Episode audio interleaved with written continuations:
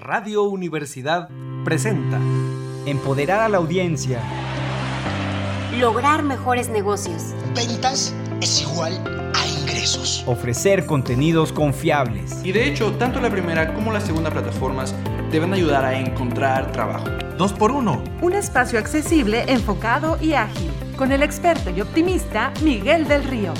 Bienvenidos. Bienvenidos colegas, bienvenidos a todos aquí. Es feliz día, feliz semana. Estamos transmitiendo en vivo por tercer año consecutivo desde las frecuencias radiofónicas universitarias 88.5 FM y 91.9 FM. Allá en el altiplano un saludo a la bellísima Matehuala, allá en el altiplano. Un saludo. Así también para Radio Ibero León. Ahí también un saludo a todos los chicos y chicas Ibero. Un saludote. Estamos también en el sitio oficial radio y televisión.uslp.mx. Nos pueden encontrar también en las redes sociales 2x1.mx.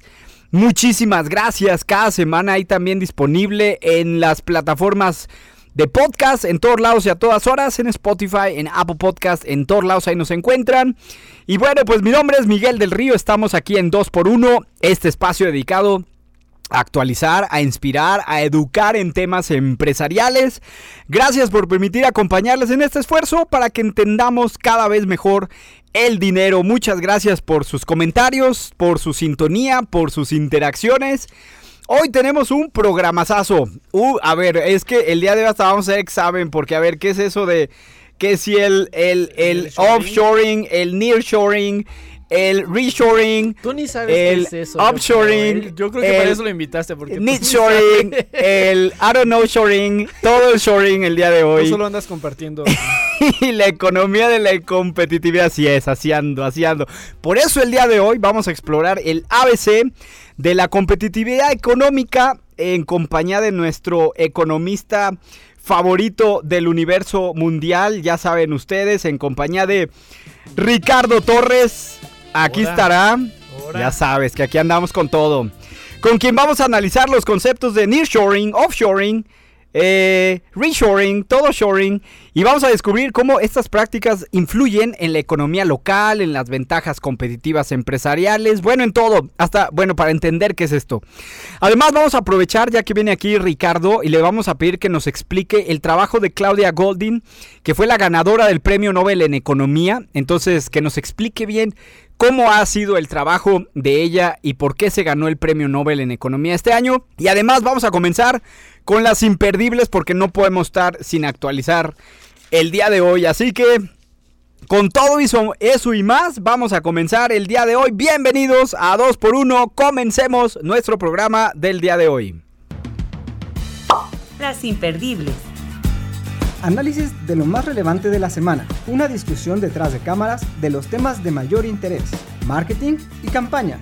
Comunicación y branding. Ya estamos, ya estamos aquí en las imperdibles de la semana y bueno, pues les presentamos las notas que a través de este análisis behind the scenes nos van a ayudar a entender el marketing, el branding y las empresas con Alex Jaime, mercadólogo por la Autónoma de San Luis Potosí, con estudios de mercadeo por la Universidad Santo Tomás en Bogotá, Colombia. Un saludo hasta Colombia. Ahí otra vez nos salieron en el ranking. Muchas gracias por estarnos escuchando. A Madeleine, muy bien, Madeleine Cárdenas. Eh, y bueno, pues aquí está nuestro queridísimo colaborador Alex Jaime. ¿Cómo estás, Alex? Fíjate que muy bien, muy a gusto aquí de estar una vez más en este espacio con el tiempo adecuado. Con el tiempo adecuado. y ahora sí llegamos Sin correr hoy. todo súper bien. Con toda la condición, por cierto. Oye, pues primero que Oye, nada, lo del, lo del el, el huracán en Ay, Acapulco, que fue verdad. todo un tema. Fue devastador, la verdad. Devastador. Es que todo, el, todo el más sincero apoyo a todos nuestros hermanos. Así es, recuerden, tenemos varios puntos de colectas para que puedan enviar ahí. Si tienen dudas, nos pueden mandar un correo electrónico o un mensaje Para saber en para, exactamente, para ver lo de las colectas institucionales. Y bueno, pues en eso, en eso, en eso ahí estaremos. Y bueno, el tema es, es que pensé que estaba aquí. El tema es le ando pegando con el micrófono aquí a, al Alex. con- Una disculpa, aquí no hay violencia. Aquí no hay violencia. A ver, ¿cómo va, cómo va Pues esto del tianguis turístico? eh, y sobre todo, pues el impacto que tuvo en la industria hotelera en, en Acapulco el huracán. Pues es que mira, para empezar, según datos de Forbes, este Acapulco en teoría en el tema hotelero no se va a recuperar sino hasta el próximo año o incluso todavía O mucho otro más, ¿eh? por ahí dicen, Pero, exacto. Entonces, por eso mismo, empresarios se comprometieron a reestrenar 35 hoteles en Acapulco Mm. para abril para recibir el tianguis turístico. Y esto no lo dije yo. Esto lo dijo el AMLO. No, y bueno, y qué bueno, porque yo creo que hasta en cuestión como de la misma psicología Sí, de, la, sí, sí, de la localidad, pues es bueno, ¿no? Tratar de volver a la normalidad y tener una meta muy clara Claro. y claro, muy... claro. Yo sé que abril parecería lejano, pero está en un No, abrir y cerrar de ojos. Ahora, simplemente organizar un tianguis turístico no es cualquier cosa. Pero bueno, entonces el presidente de México, Andrés Manuel López Obrador, informó en su mañanera que ante la decisión del gobierno y la iniciativa privada de no cancelar el tianguis turístico para celebrarse en abril, en, en el próximo abril en Acapulco, pues bueno, se comprometieron muchos empresarios a darle una manita de gato, pero una garra de tigre completamente, a 35 hoteles. Van a remodelarlos, decorarlos y dejarlos al 100% para que puedan ser ocupados durante el tianguis turístico. Oye, y por ahí estaba viendo una, una entrevista que salió este fin de semana donde la idea es no nada más como hacerle la manita de gato, reestrenar, sino hacer un rebranding Sí, de Acapulco completo, completo, como para que vuelvan, se, vuelvan a ser sus años Esta dorados, dorada que pueda competir sí, contra sí. Cancún, contra Los Cabos, lo cual... Es que hace mucho Acapulco lo era. Ujú. este, es más, si tú ves fotos... Bueno, por eso Luis Miguel ahí tenía sí, su Luis casa, Miguel, ¿verdad? Cantinflas, la Silvia Pinal... Ay, tú bien igualado la Silvia Ay, bueno, tu perdón. amiga, ¿verdad? Íntima la tu amiga. la. Pues bueno, entonces, el presidente habló con varios empresarios top, este, que más posicionamiento y, y sobre todo abarcan más temas de mercado ahí en Acapulco. Entre ellos, Antonio Cosío, el dueño del hotel Las Brisas, que él dice que para diciembre su hotel ya va a estar al 75% de capacidad. Muy o sea, bien. ya casi. Pero no es el único. Juan Antonio Hernández, con sus dos hoteles, incluyendo Mundo Imperial, afirma que en marzo y abril van a estar listos para recibir a todos los turistas. Es decir, van a tener su hotel al 100%. Solo, solo sabes que aquí una pausa para todos los que nos están escuchando. Aquí hay que recordar que sobre todo en la industria del turismo hablamos no, no solamente del, del hotel, sino todo el ecosistema es, que requiere es, que la industria funcione. Servicios. Claro, desde, la- eh, desde el aeropuerto, todo, todo, pero toda la parte de servicios, es. restaurantes, Los entretenimiento. acuerdos que tienes con otras empresas. La infraestructura. dedican- Así es. Muy así bien. es. Y bueno, obviamente el tema del desarrollo. Pero bueno, a lo que a ellos les toca es su Sí, hotel. exacto. Muy bien. Ahora, no es el único, porque también Daniel Chávez de Vidanta, él también prometió tener sus hoteles, los hoteles Vidanta, listos para abril. O sea, ya al 100%. Y, a ver, espérate, pero no es el Mm, Me único. espero. Porque incluso el hombre más rico de México, Carlos Slim, está involucrado en esto. Y no solo por el tema de que él va a, reconstruir todo Acapulco por su por Grupo Carso, que de hecho ahorita vamos a hablar de eso, pero bueno. Sino también porque tiene un hotel en Acapulco llamado Calinda, que también va a estar en acción y se supone que va a estar listo para entonces. El presidente al momento todavía se va a reunir con otros más empresarios para seguir recuperando estos hoteles. Claro, claro, pues necesita toda una estrategia ahí. Ya vimos, los hoteles son solo una parte. Así es. y pues es todo, todo el ecosistema que requiere. Muy bien, muy bien, pues muy bien acá por Acapulco y recuerden, hay que apoyar, estén ahí atendiendo eh, las invitaciones para las colectas y bueno, pues muy bien. ¿Qué más? Oye, ya vienen la temporada del shopping Ya se loco. escucha, ya, ya, Se, ya, ya se escuchan las monedas. no, ya se oye, no, ¿cuáles monedas? Ya es puro dinero electrónico aquí lo que se Ya todo usa y bueno, Oye, pues nos ya está mandando saludos, por cierto, Mónica Rodríguez Vaz. Ah, muy bien, Mónica, un saludo a Mónica. La jefa. Está hablando de hoteles. Muy bien, Mónica. Muy bien. Muy bien. Entonces sí, se viene ya el Mo- buen fin. Mónica, Ajá. tienes que escuchar cuándo se vienen las ofertas. Ay, sí. Tienes que escuchar, Mónica, cuándo se vienen las ofertas. A ver, Según Merca 2.0, el buen fin, el fin irresistible, Black Friday y el Cyber Monday está a la vuelta de no, la esquina. bueno, o sea, ya se nos fue el... Nomás de leerlo, Ya, mira, se ya, me, ya, se me fue el ahí, saldo, se me fue el saldo nomás de leer esto, Está en números negativos. Oye, sí pasa, ya me pasó una vez. Pero bueno, entonces, Estamos a las puertas de una de las temporadas mu- mucho más emocionantes para compradores y vendedores incluso, y también emprendedores, porque hablamos de un periodo en el que las palabras descuentos y ofertas cobran vida. Y donde las- cobran, cobran intereses. cobran intereses. y donde también las compras se convierten en toda una experiencia. Sí, no, bueno, es la mejor temporada Así del año es. en general. Muy bien, entonces vamos a ¿Cuándo? A desglosar. ver, tenemos que ir haciendo Sí. nuestro calendario. Vamos a desglosarlo. Primero, el fin irresistible. Y tú dirás, ¿y eso qué es? Que son los Es que minoristas. Ajá, Sí, ¿no? de grupo Walmex. Ajá, ajá. Porque Walmart no le quiso entrar no al buen, quiso fin. entrar Buen Fin. Ya habíamos hablado de ya ese habíamos tema. de, eso, de esa. de que no quiere estar ahí a ex- a expensas de la Profeco. por eso quiso Exacto. No, bueno, y además porque pues no quería, ya saben. Exacto, Yo no me junto so- con la chusma, dirían en el Chavo del 8. Efectivamente. Pues bueno. Así como su julio regalado, Walmart tiene el fin irresistible del 9 al 21 de noviembre.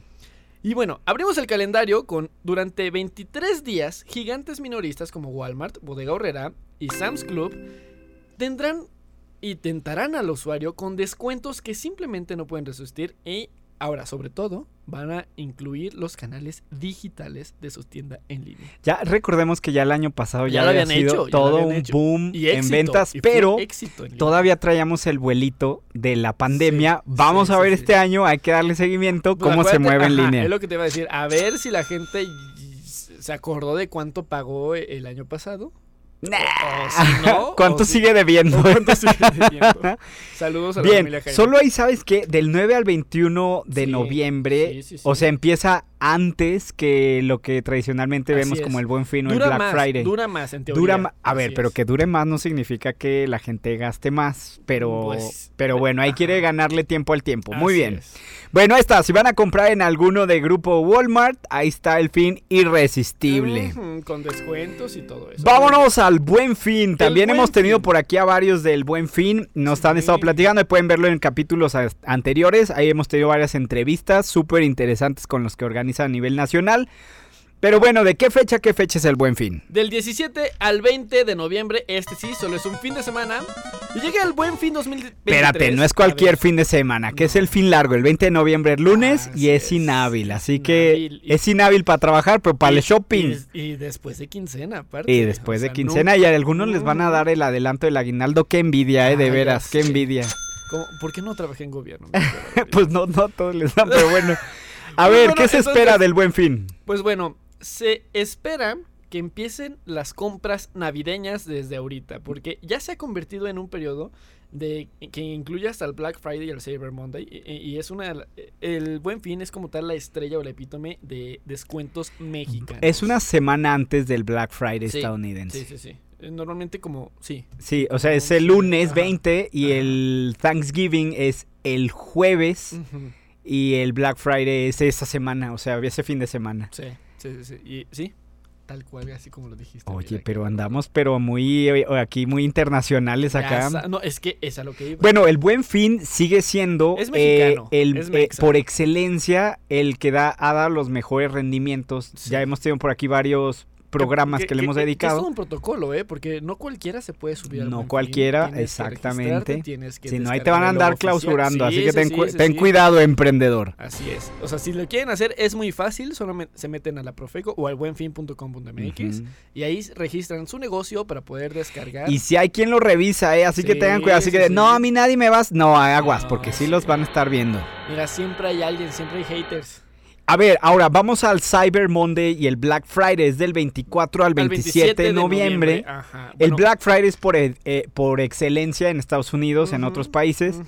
Pero ya Y- tiene un, un impacto gigantesco en Sí, México, por ejemplo, hay ¿eh? algunas, em- Amazon, por ejemplo, en México todo. utiliza el. Black Friday, o se utiliza el Buen Fin y también el, El Black Black- Friday. Así es, Bueno, muy bien. También Mercado Libre está participando.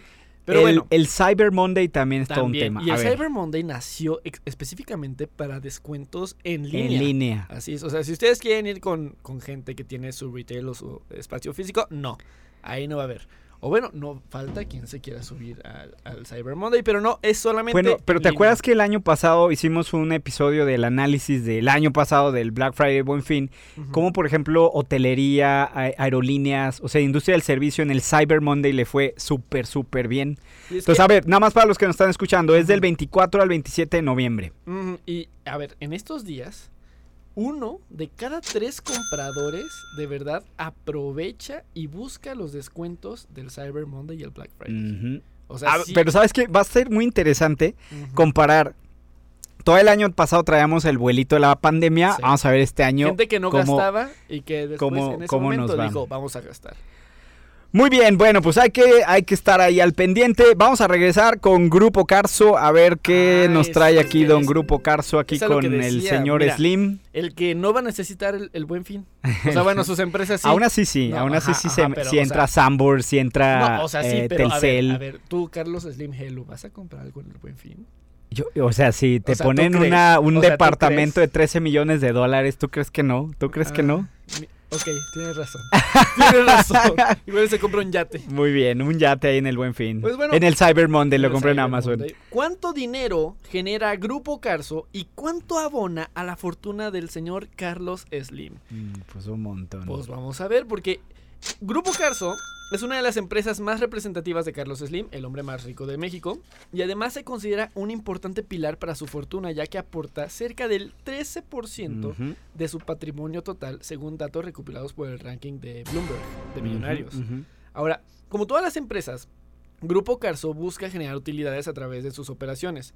Ahora, para esto gestiona negocios que van desde el sector del De retail, todo. Así es. Chile dulce y manteca, el que nos está escuchando con el tamal. Chile dulce y manteca es lo que tiene Todo, diversificación todo, Carlos todo, Slim.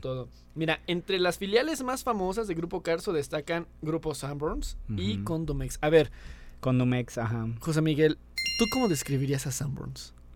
O sea, si viene alguien de otro país, ¿cómo lo describirías? Es una tienda de todo. es una tienda de todo, ¿no? Es que, es que, a ver, ¿cuál sería su competencia directa, José Miguel? Todos.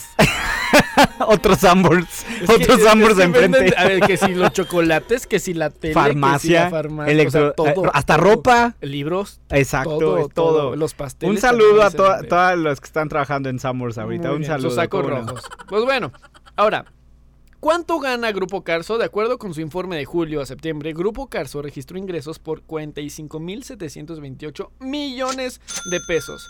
Esta cantidad es 2% menor a la reportada durante el año anterior, cuando se superaron 46.660. Pero, acumuladamente, la empresa ha ganado 143.027 millones de enero a septiembre. O sea, no es cualquier cosa. Ahora, que ahorita hubo un incremento global del 13.3% en sus ingresos. O sea, es más rico este hombre y se debe a muchas especulaciones. A ver, Entre ¿cómo que ellas. especulaciones? Sí, claro. Entre ellas, el tema de Acapulco ha hecho que las acciones de Grupo Carso crezcan. Y también el tema del tren suburbano de México-Toluca. También eso está haciendo que las acciones de Carlos Slim estén subiendo y subiendo. Y yo creo que el retail también. Ah, claro. Em, eh, Sambors ha sido también su joya de la corona. Sí. Ya por ahí ya habíamos hablado de ese tema en algún momento. Sí, Ahora, y no claro. solamente Sanborns, también está una de sus otras filiales importantes como Mix Up, la tienda de discos, y el iShop, que es Ah, ya distribuidor nadie autorizado. compra discos, discúlpame. ¿eh? Bueno, pero también. Señor Slim, ya nadie. Bueno, Bueno, pero viniles. espérate, Pero espera, con la salida del iPhone 15, esto hizo otra el vez más rico. sí, Sí, el hizo más sí. rico a este hombre. Sí, ya, O sea, ¿tú ya ven, crees? ya ven lo que causaron todos los del iPhone, ya ven lo que causaron. Muy bien, bueno, pues ahí interesante el análisis que sale de la bolsa de valores de Grupo. Carso. Y bueno, vámonos con la última nota imperdible. Esta es más musical. Sí, hombre. Entre musical ponte y música. entre musical y entre Nostálgica y también de que te preguntas si todo esto está bien. No, como como entre exacto, pero como entre tecnológica con nostálgica Y moralista. y moralista. A Es ver, son The Beatles. The Beatles revivieron gracias a la tecnología, la inteligencia artificial, con un videoclip de Now and Then. O sea, no nada más Mariah Carey la que revive en Navidad, no, ¿verdad? la que también, descongelan la en que Navidad. descongelan, no. Que por cierto, este nuevo sencillo ya está liderando lo- las listas. ¿La de The Beatles o la Sí, de- no, la de The Beatles. Ahora, bueno. Como bien dijo Miguel, este viernes pasado se estrenó el videoclip de Now and Then, la última canción de los Beatles, pero lo más sorprendente es que todos los miembros, hasta los que ya se murieron de la banda, están reunidos en este video gracias a la tecnología. Según Ringo Starr, el baterista de los Beatles, fue lo más cerca que estuvieron de tenerlos de regreso en una sala. Este emocionante proyecto es el resultado de un largo proceso en el que Paul McCartney, Starr y Harrison Trabajaron en la pista de una canción hasta 1995, porque es una canción que grabó Ajá, John sí, que ya era Lennon. previa, Sí, que sí, él la hizo como a capela, ¿no? Así, en, el, en un el- piano, En un en un piano. Por eso están grabó. escuchando que tiene piano la Ajá, canción, porque no la pudieron quitar No, con eh, la no, inteligencia no, artificial. no, eh, lo que pasó es que ellos en los noventas se encontraron con ese reto. O sea, todos la grabaron, pero la parte de John Lennon estaba empatada con el con el con piano. el piano, Así es. ajá, y no se Entonces, podía quitar. actualmente, y de hecho fue el año pasado, en 2022, con inteligencia artificial, separaron la voz de John Lennon de ese piano para poderla producir. Ah, Así es. No lo sabía. Ahora, según esto, Paul McCartney, que fue el, el líder de toda esta operación, dice que se contaba con los permisos de la Yoko Ono. Y Su esposa también, adorada, así es, ¿cómo y no? también del, del hijo de John Lennon y Yoko Ono. Ah, Que ellos estaban completamente... George Harrison también. y- ah, sí, también de George él Harrison. también ya se murió en Sí, 2001. porque él, como la había dejado grabada, este, dijo sí, nada más que el reto fue el tema de la tecnología de los noventas que no permitía traer de vuelta a John Lennon.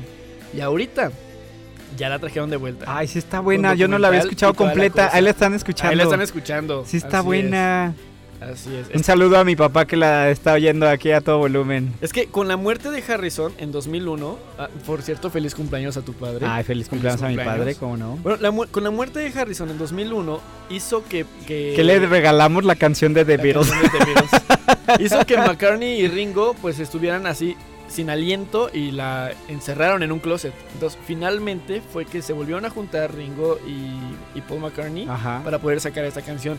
Entonces se supone que sí tienen el permiso y que sí tienen este... Ay, gracias, Yoquito. Muchas gracias, eh. Te la andamos agradeciendo. Ujú. Y, tienen- y, ah, incluso Paul McCartney dice que a John Lennon le encantaría eh, esto y que estaría feliz y contento de que sus fans se reunieran. Y que- que ya sabes, ¿no? Para, Oye, pero a ver, ¿cuánta-. ¿cuántos estaban que en contra de que no usen esto, no usen aquello? Mm, Pero, Pero bueno. ¿cuántos no están disfrutando la canción? Oye, es como el Elon Musk. A ver, una última nota. Donde él sale con que ya tiene su propia. a- anunció su propio eh, a- eh, ayudante de inteligencia artificial, para Twitter, X.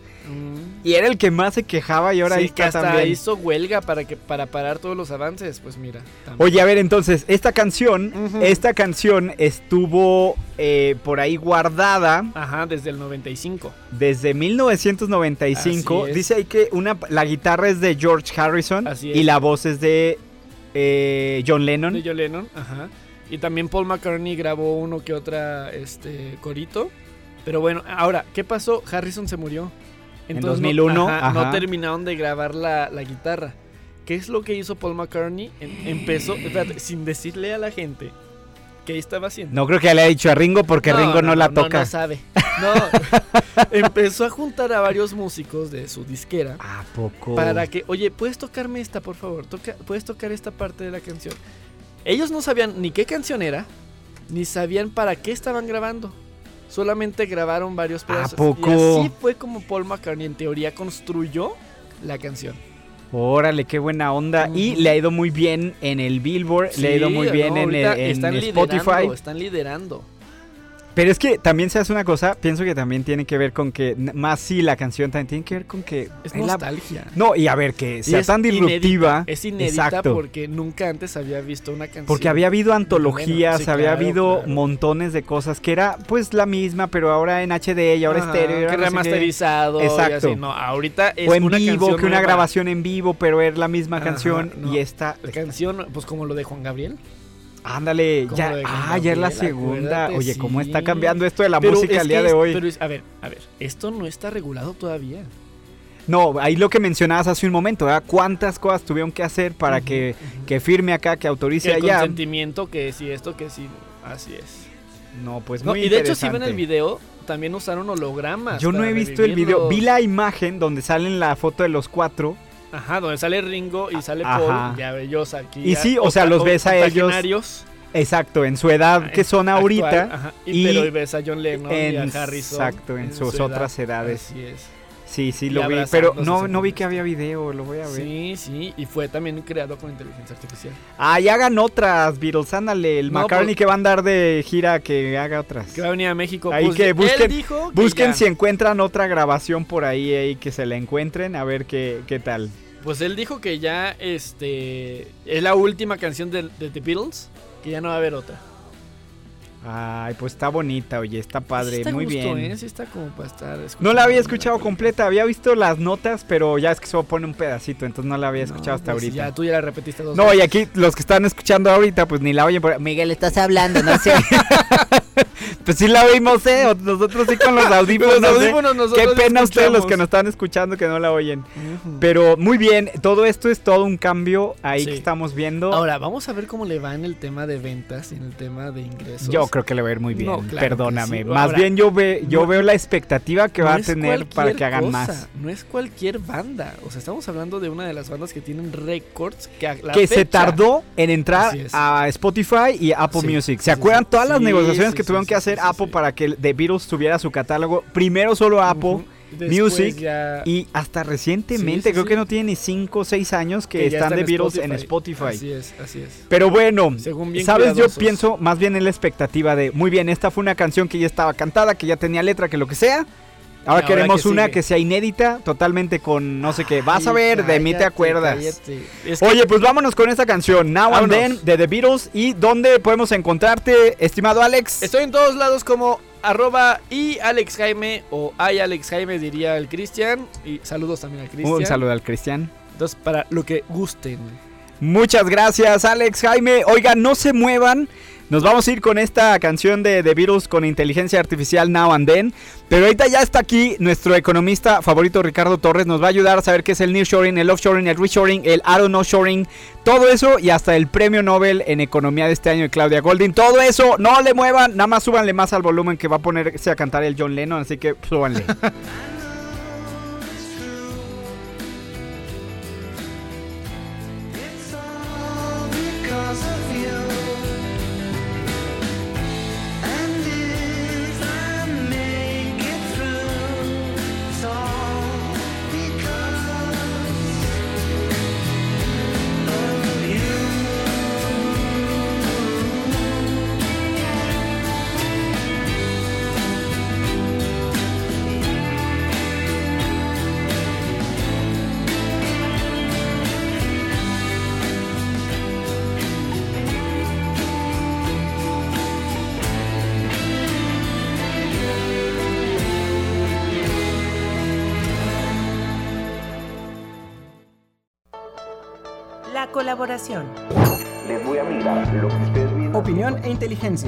En vivo. Tu voz y tus temas en sintonía. Muy bien, continuamos con nuestro invitado del día de hoy. Gracias por estar con nosotros aquí en sintonía. Cotizadísimo. cotizadi- bajando del avión. Famosísimo. Famosísimo. Y reprobadorcísimo. No, no es cierto. Evaluado. ah, ¿Cómo? O sea, No, muy no, evaluado. No lo pues. sé. Les presentamos a Ricardo Torres Miranda. Él es economista por la Autónoma de San Luis Potosí, con formación en comercio exterior por el Instituto Tecnológico de Estudios Superiores de Monterrey, certificado como World Trade Executive, especialista en economía circular. Deberíamos hacer un programa solo de economía circular. Órale, ya quedamos. Todavía ni empezamos este y ya vamos por el otro. Por la University of California en Berkeley, actualmente trabaja en la Secretaría de Desarrollo Económico. Un saludo a todos los de la SEDECO. Sobre todo al a los community managers, que no descansan. Ni en domingo, qué Siempre están publicando. Yo Siempre digo están publicando.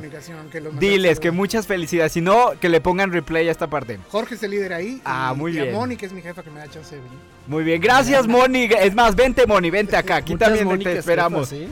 Y bueno, pues Ricardo, bienvenido el día de hoy. Ya eres toda una estrella aquí en el radio porque ya vimos también hasta una cápsula que dabas aquí para Radio Universidad sobre la economía. La- ajá, buenísima. Oye, usa- lo vas a- me dicen por ahí tus alumnos que si lo vas a usar para los exámenes. Sí. Ay, qué bárbaro. Qué miedo, ya ven ahí, póngale, póngale, póngale. Ojalá hubieran puesto atención, ¿eh? Espero que mis chavos y chavas también me estén escuchando, porque les dije. Si no, reprobadísimos, ¿eh? Tarea, Reprobados, ya escucharon, reprobados el día de hoy. Oye, muchos temas, pero uno muy importante. ¿Por qué tenemos ahora el tema del nearshoring? Porque antes ni lo escuchábamos Ni o ya, ya existía, no existía. A ver, platícanos primero los mitos, si eso, ¿por qué hasta ahora? ¿Por qué no antes? Mira, sin duda tiene que ver el proceso de comunicación. Es más sencillo conocer los asuntos internacionales ahora que antes. Y esto del nearshoring, que viene de near, cerca de shore, que es costa, obviamente, ¿no? Entonces, cuando hablamos de nearshoring es acercar a la costa sería como la traducción. Eh, en negocios lo utilizamos el concepto como relocalización. Relocalización. Y hay dos formas de relocalizar. Puedes relocalizar trayendo al lugar de origen o relocalizar cercano a tu mercado final. Entonces, esa es la diferencia entre... A ver, espérate, ¿nos puedes dar un ejemplo? ¿Cómo sería cada una de esas dos? Trayendo al lugar de origen, Sí, ¿cómo imagínate sería? Una, una empresa, no sé, eh, japonesa que está produciendo en Tailandia Ujú.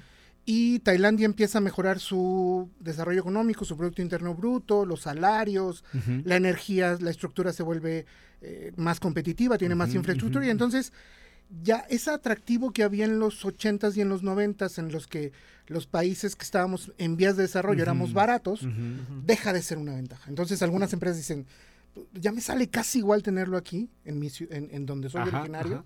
Por ejemplo, En Japón. Japonesa, mejor me los traigo, ya tengo el mismo nivel en términos de Poder salarios, adquisitivo, de- capacitación, Exacto. etcétera. Mi mercado está creciendo, ese es un determinante importante. Mi mercado. Porque, Oye, pero o sea, sacarlo de comprar. Tailandia. Sí, porque de hecho el por qué San México, en general, el Bajío sobre todo, está recibiendo tanta inversión, es un evento mundial, es decir, no importa qué hagamos, va a haber una repercusión. Si lo hacemos bien, esa repercusión va a ser mucho mejor. Se aprovecha. Claro, claro. Y lo que están buscando es, estamos cerca del mayor mercado que hay en el mundo. Y hay quienes pueden decir, pero ¿y China? China no compra como Estados Unidos. No. Lo acaban de decir, ¿no? Es decir, esas, esas, los, los norteamericanos comúnmente están acostumbrados a renovar todo cada temporada, ¿no? Entonces, No, aparte China este consume local literal, o sea, todo lo que se consume de China rara vez es externo. Sí, tienen un consumo además muy local, pero además no tienen el nivel. Hay dos características muy importantes del mercado norteamericano, es la cantidad de dinero que tienen y la velocidad con que compran. Ah, ok, Eso no existe en ningún lugar Sí, del mundo. culturalmente es Exacto. muy, muy Toda. Europa compra un montón, pero pues tienen lo del comercio justo, tienen unas Exacto. Y también el nivel de logística que puedes encontrar en Estados Unidos, porque si tú compras El algo en nivel de Unidos, infraestructura también. así lo tienes. Claro. A ver, y entonces, ¿cómo el nearshoring nos beneficia a los que pusieron plantas aquí porque era barato producir, ahora llevárselas? ¿Cómo, cómo es eso? No, no, más bien lo que, lo que pasa es que México tiene mucho tiempo Mm. invirtiendo en infraestructura en términos comerciales. Acuérdate que nosotros empezamos en los 80s. Sí. Ujú. Esto del nearshoring es una palabra nueva, muy utilizada, muy en boga. Luego, deja un paréntesis, porque luego parece que ya estamos en el nearshoring, estamos empezando. Todavía no estamos. Todavía no estamos de lleno. La cantidad de dinero que va a fluir por el mundo, no solo en México, no solo en el Bajío, es impresionante. Entonces, en los 80s, México le entró a la onda de la maquila, de la maquila ¿no? Ajá, Entonces, ajá. el norte de México se convirtió en algo parecido a eso. Solo que le decíamos las franjas, zonas, de otra forma, no les llamábamos nearshoring. Entonces, nosotros ya tenemos una experiencia en recibiendo empresas y adecuando las infraestructuras y superestructuras, es decir, las calles, las- la, la luz, el agua, el gas, ta, ta, tal, Exacto. pero también Salarios, los sistemas de educación, laborales, las leyes, los vivienda, impuestos. etcétera. Si a eso le sumas que México es el país más abierto en términos de comercio internacional, se vuelve todavía más atractivo. Entonces el nearshoring tiene mucha fuerza ahorita porque San Luis, bueno, San Luis Bajío, México está cerca de un gran mercado, el mejor mercado del planeta. Tenemos una larga y extensa relación, relación con los norteamericanos y los canadienses. Agridulce, ¿no? los amamos Sí, o sea, y los odiamos. Pero además, tenemos muchos años invirtiendo en infraestructura y en superestructura, es decir, no solamente en carreteras, aunque la 57 ya se desbordó, todos lo sabemos, De todos lados, Sí, o sea, desde-. México. desde saliendo de Ciudad de México sí. hasta Piedras Negras, Sí, ya exacto. no se puede. Ajá. Pero lo que sí es cierto es que, como nosotros pocos, en términos de la cantidad de energía, la estructura de gas, la estructura de agua, ¿no? También el tema de recursos, ¿no? Claro, las personas, por e- eso que me decías, ¿qué va a pasar con estas empresas? Hace poquito, ayer- el fin de semana estaba con unos amigos, me decían, ¿qué va a pasar con esto la automatización? Les decía, "Pues lo mismo que pasó con las carretas, dejamos de tener quienes hacían ruedas y empezaron a, a- a arreglar motores diésel. Igual acá. ¿Qué va a pasar? Que vamos a tener que replantearnos. Mm. Universidades como la nuestra, como la Salle, como, como el TEC de Monterrey se va a tener que replantear.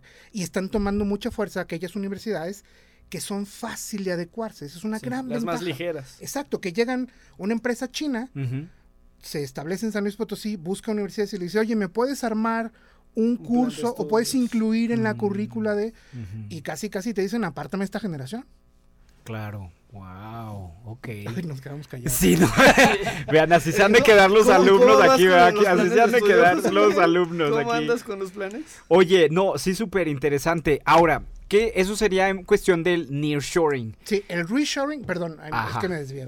El reshoring es No, cuando estamos aquí tomando vuelves nota, a ¿qué lo- tal que hace al- examen? al local, al, al- al lugar de donde salió la inversión. Por ejemplo, Japón en Tailandia que trae, regresa su De inversión. a Tailandia Japón. se la Es regresa. reshoring. Reshoring es regresar al lugar de origen. Que es, por ejemplo, lo que en alguna, algunos en Estados Unidos querían hacer, ¿no? Ajá. Ahora que estaba Trump en el Llevarse poder, a ¿no? Ford y así de nuevo, Ya no ¿no? nos recuerdas. Ya. no. Yo estuve en ese proyecto y fue... ¿Cómo, cómo- qué, cómo- qué pasó en la CD con ese momento? Nada, pasó Trump. O sea, la verdad es que eh, un amigo mío, Toño, me decía que teníamos el, el síndrome de la novia secundaria aleja- dejada, ¿no? Y era, pero si nos vestimos con tu ropa, comemos tu comida, escuchamos tu música, ¿por qué nos dejas? Oye, Era pero a ver, aquí no es- Perdió nuestra confianza, nos sentíamos como raros. Fui Claro. yo. A- a- a- fue- ¿Eres tú o soy yo? No eres tú ni soy yo. Oye, pero aquí la duda es eso. ¿Cuándo tú como economista te das cuenta que el reshoring sí está evaluándose a través o analizándose a través de de verdad es una mejoría en tu cadena productiva o en la competitividad o es solo una decisión política que le da imagen a la ideología que tiene económica el partido en el poder? Porque se presta, ¿no? O sea, como... Sí, como... pero, pero yo creo que, digo, no quiero sonar muy, No, no, en general, muy neoliberal, más allá pero de cualquier otra sí cosa. creo que el mercado al final, eh, nadie va a comprar lo que no necesita, nadie va a Mm. gastar en lo que no quiere. Esa es una lógica. Puede ser que te copen un co- una compra a través de impuestos Mm. o de restricciones o como el modelo este cerrado en los 60 de, México y tal. ajá, ajá. Pero al final el mercado tiene una dinámica per se, y en esa dinámica es muy complicado que se use. Claro, todo el mundo va a decir nosotros trajimos a esta empresa y la verdad es que es cierto, ¿no? Es decir, todo el mundo contribuye. La Universidad Autónoma puede decir yo ayudé a que llegara No, y los BMW". gobiernos de todos los que niveles. ayudó, Claro, claro. ¿no? El, el municipio de Villa de Reyes dice yo ayudo ecosistema. a Villa de, a- a- desde Villa de Reyes yo ayudé a que llegara BMW, por supuesto, ¿no? Pero también Pino Zacatecas, también, ¿sabes? Guanajuato. Es como esa versión en la que peleamos por tener la delantera. Hace unos años se dejó atrás, porque a mí me parece muy inteligente por parte de los gobiernos. Es decir, ya no está tan politizado, porque entendemos que si la siguiente armadora llega a León Ajá. o a Saltillo o a San Luis Potosí, es- en el ecosistema está tan relacionado, estamos tan bien conectados Mm. en personas, en gobiernos, en, en carreteras, en gas, en, Ajá, ajá. en Proveedores línea- en general, La línea de ajá. 440 de CFE pasa por varios estados y de ahí nos colgamos, etcétera, que no pasa nada, ayudamos. Sea, a nosotros nos han ayudado, nosotros les ayudamos a las empresas, por ejemplo, mañana llegan unas empresas a visitarnos, ¿no? Una gran empresa que quiere, oye, estoy en León y te, ¿cómo te caigo? No te preocupes, yo me pongo en contacto con León y vemos cómo le hacemos para que su llegada a San Luis esté bien. Y de aquí van a Saltillo, no te preocupes, te ayudamos, te hago el contacto con Saltillo. Porque al Eso final, es facilitar el tema. claro, porque todos los empleos van a llegar. Y además hay diferencias muy notorias. Por ejemplo, eh, ese tema de que eh, en, en Monterrey no hay agua, pues es cierto. Sí. ¿no? Entonces, en San Luis sí hay agua. Y el agua está muy bien dividido en términos de, de productividad. Es decir, Ah, el agua civil es el agua, para- es diferente al agua, eh, perdón, el agua urbana es diferente al agua industrial. ¿no? Las leyes en San Luis te obligan a tener un pozo. Normalmente llegan a parques privados, ya no llegan a, a ver qué, dónde me pongo. No, es No, más ¿qué- bien. qué lugar No hay ni carretera, no hay... Ajá. Fíjate, hay algo muy interesante ahora en, en términos de, de- del nearshoring. Los, las empresas que llegan, que están obviamente, y todos lo sabemos, nadie está haciéndose eh, ojos ciegos a, a la idea de que todo mundo viene a producir aquí porque hay ciertas ventajas. Y son Ujú. la cercanía con el mercado Ajá. norteamericano número uno. Que eso sería, para los que nos están escuchando, eso sería como en términos bien estrictos la definición de nearshoring, ¿no? Esa cercanía, Exactamente. hay cercanía al mercado. Acercarte al mercado final Ah, en ok. las mejores condiciones. Porque Claro. también te puedes poner en Cuba, que está cercano a la Florida, y no va a Pero funcionar. no, Ajá. ajá, o Ajá. sea, ah, ya. Nicaragua está cerca relativamente, pero no tiene la Eh, infraestructura. eso te iba a preguntar. A ver, pero bueno, Canadá está igual, tienen más frontera que nosotros, pero es muy caro. Entonces, la- Ah, sí. el nearshoring no es solamente estar cerca, es estar cerca y tener Cerca. las O condiciones. sea, facilitar. A ver, esa es la pregunta. ¿Cuáles son esas condiciones que hace atractiva a una ubicación en particular para hacer nearshoring, por ejemplo? Mira, es muy importante el marco legal, Es decir, legal comercial, ¿va? Eh, eh, el, que, el que nosotros tengamos un acuerdo de libre comercio desde el NAFTA a la hora Temec, ajá. nos ayuda un montón. Uno. Dos, el que tengamos las condiciones de infraestructura. es decir, A ver, nada más ahí, nada más ahí, espérame, espérame, ahí en, el- en lo del NAFTA y el, y el TEMEC. Para los que nos están escuchando de Sudamérica, que por ejemplo no tienen esa tradición desde hace más de 30 años tener un tratado de libre comercio o algo así. ¿qué es lo que ellos, por ejemplo, tienen que identificar, no? Por ejemplo, que haya una cultura de, apertura comercial o que, o sea, cómo identificar o debe haber cierta madurez como una condición. Sí, eh, se llaman grados de integración. Y- Grados y, de y no integración. empiezas diciendo tú y yo somos compas, vamos vendiéndonos y comprándonos No. todo, ¿no? Es un proceso largo de negociación muy seria y muy formal Ah.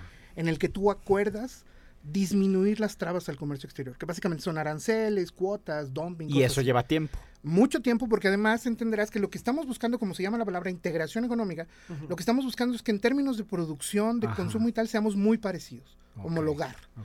Entonces, para poder homologar la economía, te cuento, por ejemplo, cuando se cuando el NAFTA estaba en proceso de negociación. Yo estaba en la facultad, imagínate.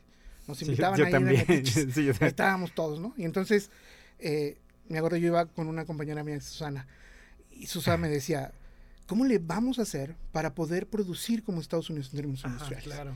Yo le decía, no solo eso, ¿cómo lo va a hacer Estados Unidos para tener la producción de legumbres que nosotros tenemos? Ajá, Ajá. claro. Ese es no, el pues, chiste. No Y- se y puede. que- El que chiste si es, te- ¿cómo si lo le hago? comparas, sí ha crecido la Claro, producción. muchísimo, en ambos. Unidos, En sí, ambos. sí. En ambos. Pero aún así es una relación sinérgica, ¿no? Claro, claro. Entonces, Si pensando en aquellas personas que no tienen tanta, eh, tanto tiempo conociendo ¿no? exactamente, Un- una exactamente. relación de este tipo, pues es definitivamente es un liderazgo nacional, es decir, es un asunto Con una visión. republicano diciendo Sí. Republicano está muy mal escuchado. Sí, ahorita ¿no? Bueno, no, nacional, Sí, perdón, nacional. Es un asunto de país de- decidiendo caminar ese camino. Ujú. Y a veces vamos a ir corriendo y a veces vamos a ir trotando y a veces nos vamos a caminar. Pero, Pero tienes que final, empezar. para allá. El proceso de integración económica inicia en unas asociaciones de libre comercio y acaba en una integración total. Hablando de economía, ¿vale? Porque luego Claro, dicen, claro. ¿cómo y qué vamos a qué va a pasar con nuestra moneda? Pues lo digo en el euro. Que es como el tema. ah, eso te iba a decir, la Unión Ya Europea. encontraremos, ya encontraremos Ajá. cómo. No nos toca ahorita, ahorita todavía estamos Quizás bajando ni sea, aranceles. exacto, quizás Todavía ni sea el estamos tema. queriendo, claro, todavía estamos queriendo que los que, lo- que los eh, la gente que estudia industria automotriz gane lo mismo. Todavía estamos buscando No, bueno, hasta la normativa, ¿no? La regulación. Que es algo también lo que están tratando de hacer los BRICS con eh, Rusia y todos estos. Este, Sí, en un intento muy extraño desde el punto de vista internacional, económico Sí, y la claro, claro, geopolítica. claro. Es muy vendible el concepto, ¿no? Los BRICS, Los breaks. que son Brasil, Rusia, India, China Ajá. y Sudáfrica. Y luego vienen los MINT, ¿no? Ya es el Ajá. nuevo concepto. lo- México, Indonesia, Nigeria y Turquía. Ajá. Entonces, después de que los BRICS en teoría se vuelvan una potencia, un bloque potencia, Ajá, que se supone que para nivelar el tema del se mundo. supone, muy, com- muy Y complicado. no, Muy ¿cuántos, ya, utópico, ¿cuántos muy años tenemos con ese concepto y no hemos visto? Y por más reuniones que tengan, no me lo tomen a mal, pero cuando escuchas que a quien invitan es a Argentina, Es lo que te iba a decir. Ah, el- es, ¿qué, qué hace ahí? No parece. Mm. Eh, Parece más un tema de buscar un culpable de por qué te está yendo tan mal. Pues no sé si como tal, pero lo que sí es cierto es que eh, con esta relación que tenemos, este bittersweet dirían los norteamericanos con Estados Unidos y con Canadá, nosotros hemos, hemos podido adecuarnos muy bien a esta relación. Sí. Mm. Sí, ¿sí? sí, No- sí. Hemos elevado nuestros niveles de, Sí. de producción, hemos elevado nuestras calidades en la producción. Eh, nos es relativamente sencillo entrar a procesos de certificaciones y de aprobaciones FSDA. Sí, totalmente. USDA, Incluso la mentalidad de, de- de- de un egresado ya es más, se adapta. Claro, más fácil. claro. Y, y en estos términos nuevos, eh, cu- cuando tienes desde los ochentas sabiendo que empresas vienen a producir porque se lo van a llevar, ese proceso nacionalista de nos roban nuestros recursos Fuga de se disminuye un montón. No, número claro, uno. sí, no, no. Y entonces, si a eso le sumas que las universidades están, algunas, están listas para adecuarse a este modelo, Ujú. pues menos la sensación. Y si a eso le sumas que los expats vienen y hacen comunidad, Ujú, ujú. pues menos todavía. ¿no? Todavía. Entonces, Mayor integración. ese tipo de cosas poco a poco mejoran. Este Oye, a ver, pero regresemos a esta pregunta. ¿Cómo haces vendible la Perdón, ubicación? perdón, perdón, es un perdón. tema muy, muy apasionante, Ya no pero, vuelvo- ya no vuelvo a pero se nos va a acabar el tiempo y, y van a hacer examen. Entonces, entonces una era, por supuesto, nada más vimos esa parte de la, de la, Marco de la- legal. del marco legal que te da un Ah, TEMEC o algo así. Esa es una. La, do- la otra es estabilidad económica, ¿vale? Mm. El que tú tengas a un, un gobierno que Lo cual tiene sin duda ha sido desde los 90 al día de hoy. Seguro, en los 80 lo intentaron y empezó ahí, ¿no? Desde la Secretaría, de la entonces Secretaría de Programación y Presupuesto. Pero ya íbamos hacia allá, una estabilidad económica, variables macroeconómicas, Por encima de cualquier cosa, claro. sí, para bien y para mal, ¿no? Porque Sí, hay, que, sí. hay que recordar eh, el sur de México, cómo, cómo le ha costado esto y, y deberíamos de ser más responsables de eso. La autonomía del Banco de México, que también luego, lo- no parece, pero, pero el, que un, el que el Banco Central tenga autonomía evita que haya Un riesgo. candidatos como en O el sur que diga vamos a dolarizar y que le hagan Como en como quieran". Argentina. O ahora bitcoins. O, o cosas así. bitcoins o cosas así Ajá, que, que al final no importa si está bien o está mal es decir podremos hacer todo un análisis, Análisis. teórico de si está bueno o está malo da incertidumbre posturas radicales dan Y eso incertidumbre hace que entonces no, no uno pueda ser parejo. exacto no puedes sí. promocionar Sí, tu sí, espacio tu país No, porque le va a dar miedo a la gente, claro. exacto y por gente me refiero a los grandes capitales Ajá. diciendo dónde puedo asegurar mi producción para Que el por mercado 30, cercano?". 40 años, Claro. claro, me dé estabilidad. ajá. claro Ok. Cuando, cuando tú le ofreces incentivos a una empresa de 10 años, les parecen pocos Claro. No, los claro. años. ¿Por qué? Pues porque ellos están haciendo planes de, de desarrollo de 25 años. claro. Cuando menos. Es lo que te va a decir. menos. ¿Cuántos años no tienen ya las empresas actualmente Por en el mucho. Bajío? Por mucho. Entonces, esas tres son muy importantes, pero luego nos falta. Hay que, ver. hay que decirlo claramente. ¿no? Claro, a ver. Este, básicamente nos faltan tres cosas. Una, me decía el, el entonces eh, gerente de BMW aquí, Herman Borer, me decía que él amaba. México. Saludos donde quiera que esté. él me decía, el problema en México es que no hay consecuencias. Ujú. Puedes ser un virtuoso en algo y no pasa nada. Puede ser. Y puede ser el más vil y tampoco pasa nada. A ver, ¿cómo es eso en términos, En términos de empresariales? si tú lo, si tú eres una empresa que se esfuerza, cumple, paga, contrata, tiene políticas de ta, ta, ta, ta, tal, te tardan los mismos tres meses en contestarte un papel en Mm. cualquier nivel de gobierno, Sí. ¿vale? Ya. Esa Esa es, es una. esa es una. ¿Qué otra? La otra es seguridad, ¿no? Eh, desafortunadamente somos Sí, un claro. país inseguro. Necesitamos darle certeza a las personas, a las mercancías y a los espacios. Claro. Sin eso va a ser complicadísimo. Y por último, ya más técnico, es garantizar las cadenas de suministro, que esto ahí es un asunto federal, ¿no? Es decir, a ver, ese cómo. hace poquito platicábamos en una reunión de del, ¿De escasez o...? del clúster o- automotriz, decía, decían varias empresas de la industria automotriz, nos tienen detenidos en Manzanillo, contenedores y contenedores. Ah, Sí. Estoy teniendo que guardar coches, nos decía BMW, porque no los puedo pasar por frontera. Porque están en manos de personas que técnicamente les cuesta trabajo facilitar el proceso. Entonces lo que necesitamos es pues meterle mucho Ajá. a esa última parte técnica. Las cadenas de suministro son importantes. Mm. En, esta, ide- en esta idea que te digo de el Bajío, no pensando como en San Luis o Villa de Reyes o. León o Silao. Saltillo o Silao, más bien pensando en la región. En esta región Se mancha, sí. claro. Habemos un montón de Mm. empresas, tenemos que asegurarles la capacidad productiva. Las empresas proveedoras no terminan en el límite de Guanajuato, No. no Sí, terminan no, no, en el no, límite de. Jalisco. No, no, Necesitamos tener una estrategia de cadena de suministro interesante. Y ahí nos ha faltado un montón, la verdad. claro. Necesitamos hacer más cosas en, en términos de mejora regulatoria, en términos de procesos administrativos, de Infraestructura, de infraestructura. claro.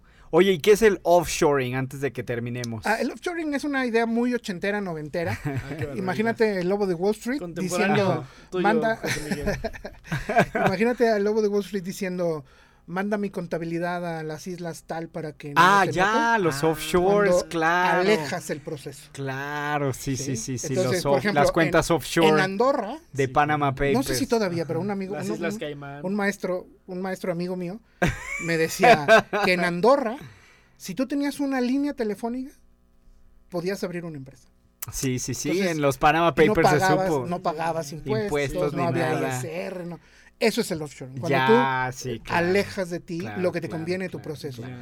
Está medio obscurón, la verdad. Oye, muy súper interesante, muy apasionante. Creo que da para mucho más. Pero Sí. antes de que terminemos en los minutitos, tres minutos que nos quedan, a ver, platícanos sobre el premio Nobel Uf. de en economía de Claudia Goldin. Platícanos un poco de qué, por qué debemos saber más de ella, por qué deberíamos estar enterados mejor de su trabajo. Está súper padre el tema, porque ¿Te acuerdas cuando platicamos con Estábamos hablando del premio Nobel, te decía, invita mejor a una mujer a hablar. sí. Porque sí creo que, por más, desde la parte técnica en la, que, Ajá, en la que ella, es- ella estudia y demuestra que, básicamente, lo voy a poner muy simple, ¿vale? Es, es mucho más equidad, complejo, pero ajá, lo voy a poner así. Es, hay una relación directamente proporcional entre que las mujeres estén involucradas de manera justa en el mundo laboral para que la economía tenga mejor desarrollo.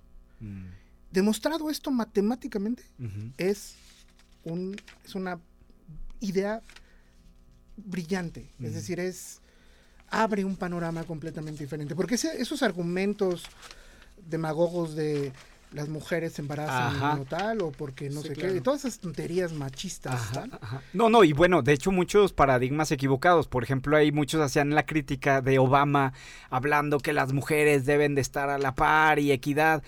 Y ella dice, es que, a ver, no es equidad, es en función de entender bien el fenómeno en cuestión de la mujer versus a lo que trabaja su flexibilidad de horas Claro. versus el Sí, hombre. sí, sí, El poder, o sea, no es el poder de la mujer, es el poder que la mujer le da desde el sector laboral al desarrollo económico es brutal. Está y además está demostrado, que eso es lo realmente importante.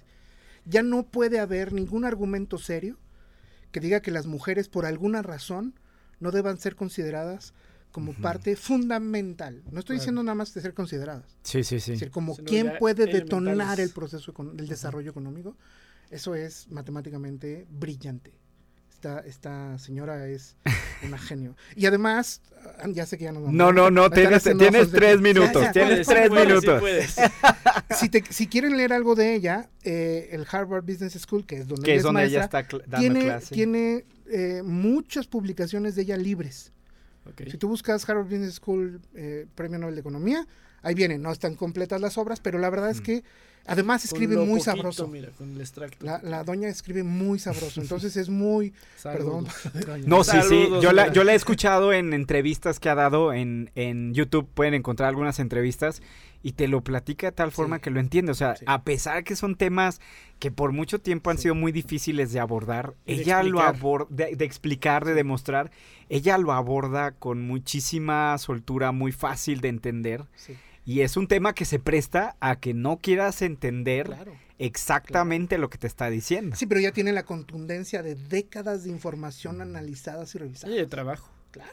Sí, por ejemplo, estaba leyendo un artículo que ella hizo de, de negociación, o sea, cómo una mujer va a negociar su salario versus un hombre. Tiene ahí un estudio que hizo en Hollywood con actrices donde tenían, por ejemplo, ellas que pedir, hace el ejemplo ella de esta película American Hustle, donde salen puros ganadores del Oscar, Ajá. y ella le pagaron muchísimo menos y la investigación se centra de por qué la actriz no quiso Más, Negociar más. Ajá. ¿no? Y por qué los hombres, Ese aunque tampoco necesitaban el dinero, Ajá, ellos tampoco necesitaban el dinero porque ellos sí negociaron más. ajá. Entonces, muchas, muchos aspectos, incluso hasta culturales, de a dónde hemos llegado a la realidad en cuestión de, de equidad. Dice, el Sí. concepto es mucho más complejo que lo que Como es la metáfora esa del, del elefante al que le pones un hilito, ¿no? Ajá, exactamente, Sí, exactamente. es- está, si pueden leerla, lean cualquier cosa de ella, es excepcional, brillante. Oye, nos encantó, pero se nos fue muy rápido el tiempo. Ricardo, ¿con qué concluyes? ¿Dónde podríamos eh, eh, encontrarte? ¿Dónde podemos saber más? Ya nos diste, por ejemplo, aquí donde encontrar a Harvard Business School eh, a Claudia Goldin. Pero, ¿con qué concluyes? Mira, yo creo que es importante que los datos, la información, ¿no? Eh, no dejarte llevar por alguna red social que habla sobre, ¿no? O los coaches, ¿no? Que andan Ah, ahí, por todos lo que leyeron de repente nada más lo repiten. En términos del nearshoring y queriéndolo aprovechar como empresa, como persona, como profesionista, es importante tener información y acercarte a las fuentes. Oye, a ver, en un minuto, los chavos que te están escuchando, que están viendo, todavía no llegamos al nearshoring, pero para allá vamos, ¿qué tengo que hacer yo que te estoy escuchando? Ahorita estoy estudiando, ahorita si voy entrando a la escuela o si voy saliendo, ¿qué es lo que tengo que poner atención? ¿Ir al trabajar al tren Maya o qué? no, eh, adecuarse a las nuevas tendencias en términos de la cuarta revolución industrial. A ver, una. Programación. Internet de las cosas, megadatos. Inteligencia estás- artificial. no importa si estás estudiando carpintería, Lo que sea. necesitas saber de impresión 3D. No importa si estás estudiando ingeniería química, necesitas saber de Big Data. No importa si estás estudiando Mm. comercio exterior, necesitas saber del Internet de las Cosas. Es fundamental. Y necesitan escuchar a Ricardo Torres, que ya le dijimos que vuelva aquí para que nos vuelva a participar eh, el día de hoy. Muchas gracias, Ricardo, por estar, por estar el día de hoy. Muchísimas gracias. Oigan, terminamos este episodio con The Beatles aquí con Hablando de Inteligencia Artificial. Así que nos vemos la próxima semana. Pásenla bien. Hasta entonces.